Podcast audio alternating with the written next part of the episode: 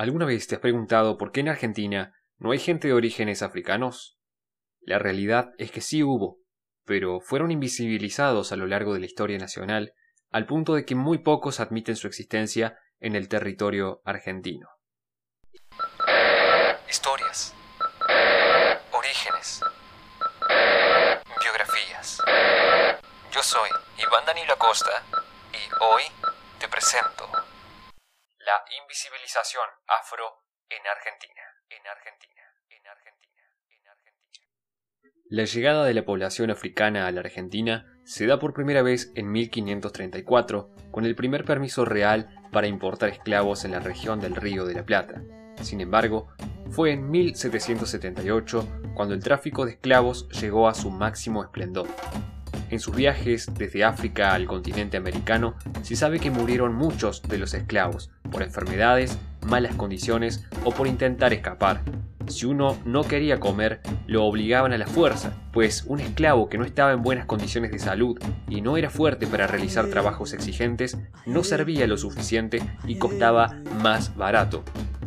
Es difícil identificar la gran cantidad de esclavos que ingresaban al territorio porque las estadísticas solo mostraban los migrantes legales. Sin embargo, se estima que los esclavos negros representaban aproximadamente el 30% de la población. Las principales actividades que debían realizar los africanos y sus descendencias estaban relacionadas a las tareas domésticas, confección de vestimentas, labores agrícolas y producción de artesanías. Además de estas tareas, los esclavos debían pagar tributos a sus amos y para eso tenían que trabajar en otros lugares. Esto era bastante llamativo en Europa y destacaban el alto grado de flexibilidad que tenían en el Río de la Plata para con sus esclavos. Si sobraba un poco de dinero de esos tributos, los esclavos podían guardarlos como ahorros y en algún momento utilizarlos para comprar su libertad y la de sus familiares, pero eso les llevaba muchísimo tiempo y sufrimiento. Viajamos un poco en el tiempo a las invasiones inglesas de 1806 y 1807. Aquí se formó el primer batallón de pardos y morenos, integrado por muchos esclavos cedidos por sus dueños y que claramente no recibían ningún reembolso, solo eran provistos de armas y alimento. La única retribución que pudieron obtener fue la libertad, y solo accedieron a ella unos 20 esclavos de los 700 que lucharon en las batallas. Para 1813 se decretó que todos los niños de las Provincias Unidas del Río de la Plata eran considerados libres, pero aún así los hijos de esclavos dependían del patronato del Estado. De esta manera, los afros comenzaron a formar parte de numerosas batallas que se dieron en el siglo XIX, en las que formaban parte del frente de batalla.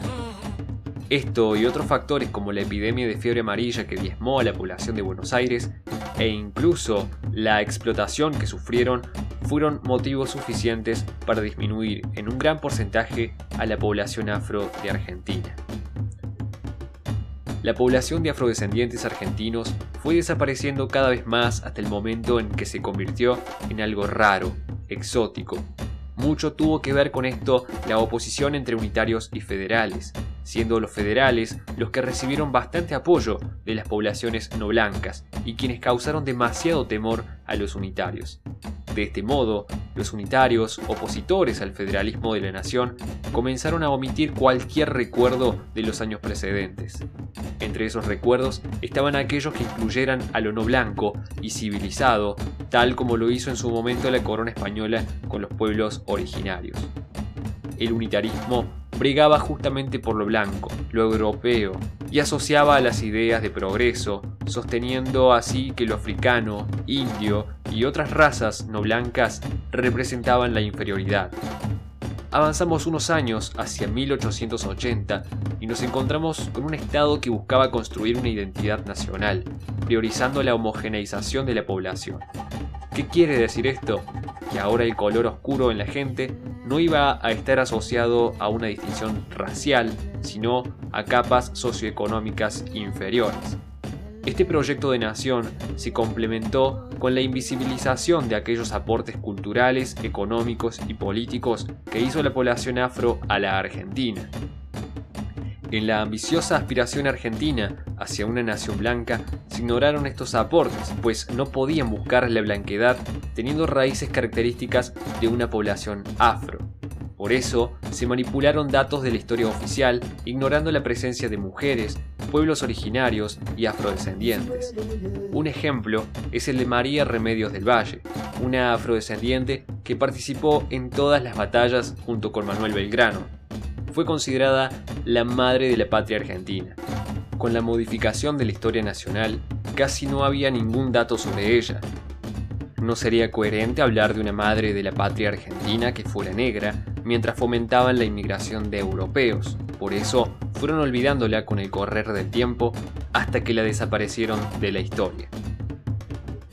Sin duda alguna, la invisibilización a la cultura afrodescendiente en Argentina fue nefasta y afortunadamente en los últimos años han comenzado a tener más visibilidad aunque también es cierto que en muchos países siguen pensando que Argentina es una nación homogéneamente blanca.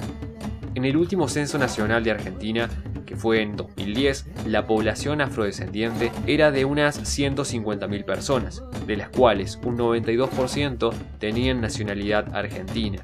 El resto provenía de países extranjeros como Ecuador, República Dominicana o Cuba. Este fue el episodio número 4 de Hoy Te Presento. Te recuerdo que podés escucharnos en Spotify y en Google Podcast y también te invito a seguirnos en Instagram como Hoy Te Presento. Este episodio fue guionado, narrado y editado por Iván Danilo Acosta.